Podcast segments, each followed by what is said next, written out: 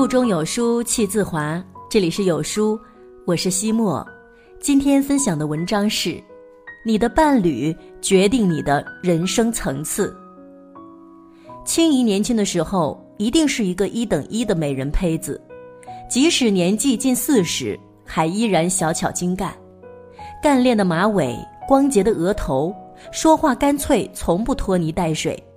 常常人未到，爽朗的笑声早已传来。再加上平时精于人情世故，在我们整个小区都是一等一的好人缘。青怡的老公没有什么相对固定的工作，靠跟人打零工挣钱。今年在工地盖房，明年在城市里面拉三轮儿。平时见面只限于打招呼，话语不多，与青怡的精干有着天壤之别。我念高中的时候，有一次，青怡捧着一本英语书来找我。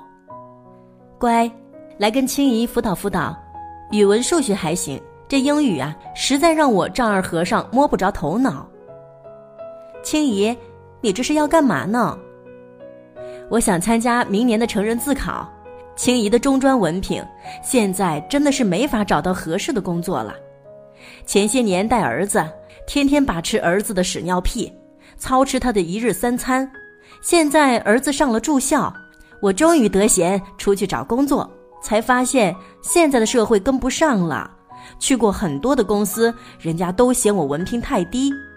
这不，我寻思着考个成人自考，提升一下自己的学历，找个好些的工作，这样也给你叔减轻一下压力。青姨说完，羞赧的笑了笑。这挺好的呀，青姨。你这个想法很不错呢，人就得活到老学到老。我叔有你这么个老婆，真是幸运呢。青怡听完，发出熟悉的爽朗的笑声。从此一段时间，青怡瞅着我放学回家的时候，就往我家里跑，询问一些她遇到的问题。每次问题解决了的时候，眼底眉梢紧锁的眉头便舒展开来，隐隐浅笑。眼神里满是对未来生活的期盼。青怡每周末都会到我家里找我，坚持了两个多月，可是后来很长一段时间都没来。我以为是他担心会影响我高考复习。有一次在楼底下遇到他，我老远跟他打招呼：“青怡，你最近怎么没有去我家呀？我放假了，刚月考完，今天在家里不忙，你有空就过来哈。”乖，青怡凑过来，拉下声音跟我说：“我以后不去找你了。你叔不同意我参加考试，说这么大年纪了还出去出这风头，要考不上丢人现眼的。这段时间没少跟他吵架，他就一根筋，根本听不进去。唉，见他难过的表情，我没有再多问。在我的记忆中。”我几乎没有听到过我这位爽朗的阿姨有过唉声叹气，我到现在都记得她当时话语里隐藏的失落和眼底里流露出的对生活的不甘。后来我上了大学，便很少有了她的消息。有一次听我妈说，青姨和几个朋友从南方批发一些小饰品到学校附近去卖。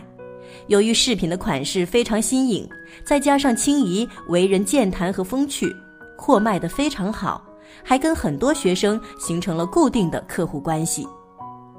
青怡有着比较好的经商头脑，她准备在几所学校聚集的学校区域盘下一个店面，做大自己的生意，甚至都选好了位置，起好了店名。可是就在万事俱备，只欠东风的时候。却后院起火，青怡的老公非常反对她开店，理由是女人家不要在外面抛头露面，而且认为青怡根本就不是做生意的料，甚至还把乡下的亲戚都搬来给青怡做思想工作，劝她放弃。我上完大学后在外地工作，很少回家。可是我几乎每次回家都会看到青怡在楼底下同一堆闲赋在家的中年妇女们打麻将，宽松的家居服罩不住发福的身材，随意挽起的头发在摸牌胡牌的动作中随意散落。他见了我还是会热情的打招呼：“乖，回家看你妈啦。”声音还是如十几年前那么爽朗，只是我还是会时常想念起他来问我题时，满心希望的样子。听我妈说，青姨这些年都在家里做家庭主妇，买个菜做个饭，剩余的时间就在楼底下打个闲麻将，蹉跎自己的日子。老公依然是这里那里打打零工，日子过得挺拮据。儿子到了快结婚的年纪了，至今没有对象。青衣有时候也会跟我妈抱怨，诉说自己的不得志，诉说自己在婚姻中的一望到头。可是抱怨完后，依然会坐上麻将桌，在麻将的碰撞声中蹉跎着自己的岁月。我妈说，婚姻就是这样，嫁给什么样的人，就选择了什么样的生活方式。二，我公司一位部门经理 Lisa 辞职去念 EMBA 去了。Lisa 比我年纪稍长，从一所不知名的大学毕业，却真真通过自己的努力做到了外企的中层。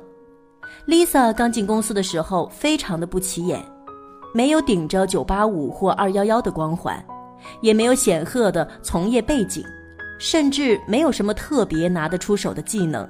连英文交流能力也很弱，这在人才济济的外企绝对是个可以忽略的存在。进公司的职位也仅仅是个经理助理，然而他却在进公司六年后做到了部门经理，我们都惊异于他的一路开挂。由于他的离职，我们搞了个聚会，在席间酒过三巡，趁着微醺。Lisa 抓着老公的手，动情地向我们介绍：很多年前，我只是一个丑小鸭，是个混进人群里就再也找不到自己的人。曾经我很自卑，觉得自己一无是处。后来我遇到了我的先生，是他让我觉得我的人生光芒万丈，可以无所不能。他建议我去学英语，建议我去系统的学习管理知识，建议我去考各种相关的证。甚至鼓励我继续写文章，做个畅销书作家。每次在我想要放弃的时候，都是他为我扫清障碍，给我打气，鼓励我前行。她的老公柔情蜜意地看着她，笑眯眯地对她说：“不是因为我的鼓励，你才会成为今天的你，而是你本来就有可以变得更好的潜力。”你所有的一切都是因为你通过努力成为了你内心更好的自己。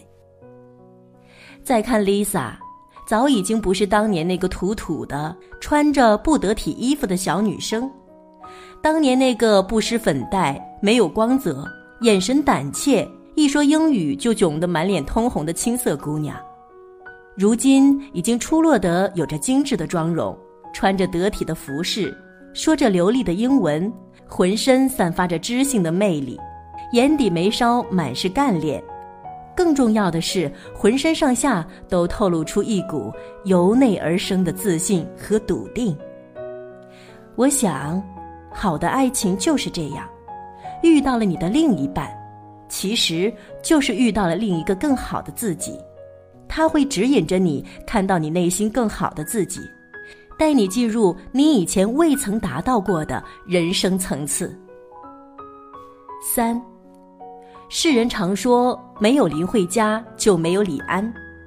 李安和林慧嘉是伊利诺大学同学，恋爱五年之后，两人举行了简单的婚礼。据李安回忆，婚后戏剧电影系毕业的自己却际遇无常，一事无成，过了整整六年全职家庭主夫。全靠薪水微薄的妻子养着，生活中的各种柴米油盐、酸甜苦辣、鸡零狗碎，瓦解着他的锐气和激情。李安曾经觉得前途黯淡渺茫，一度想放弃电影事业，从事电脑行业。不过在妻子的鼓励下，自己还是坚持了下去。林慧嘉对李安说：“我一直就相信。”人只要有一顶长处就足够了，你的长处就是拍电影。学电脑的人那么多，又不差你李安一个。你要想拿到奥斯卡的小金人，就一定要保证心里有梦想。李安的转机在《推手》这部电影出现，影片上映后好评如潮，他也因此获得当年台湾金马奖最佳导演奖提名。所有人都称赞这个突然杀出来的青年导演，而李安此时已经三十六岁了。李安的两个儿子曾为李安总结了成功秘籍：爸爸很幸福，能够娶到像妈妈这样的女人，这是爸爸成功的原因。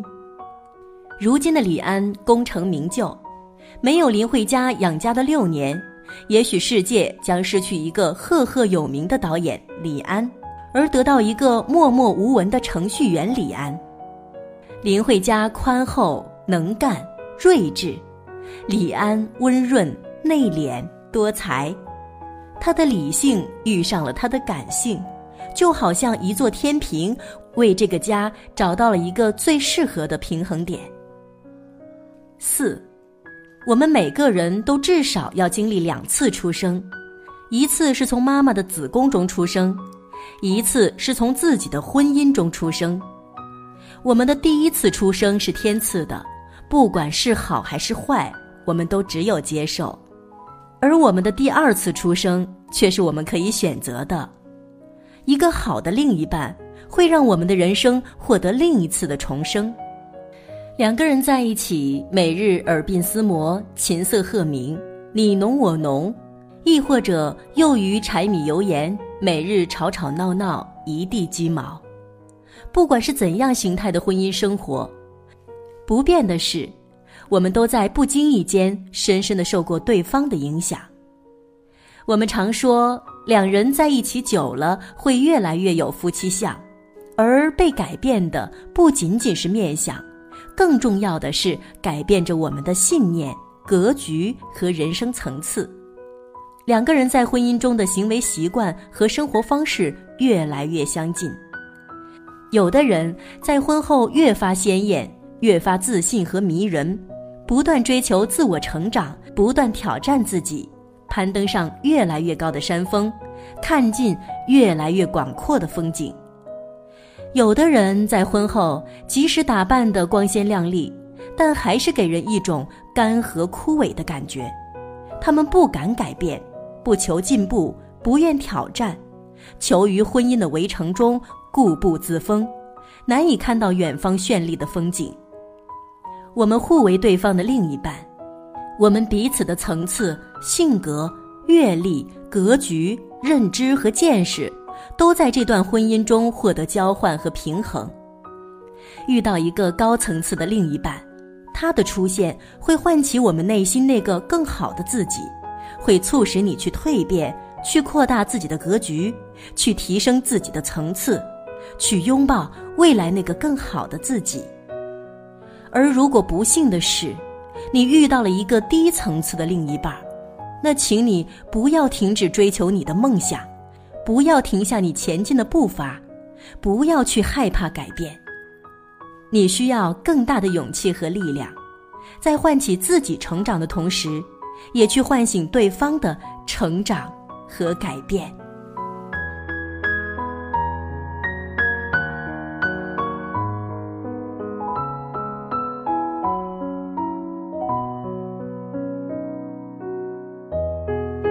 在这个碎片化的时代，你有多久没读完一本书了？长按扫描文末二维码，在有书公众号菜单免费领取五十二本好书，每天有主播读给你听。好啦，这就是今天跟大家分享的文章，觉得好看，欢迎在文章末尾点击“好看”，和万千书友一起分享好文。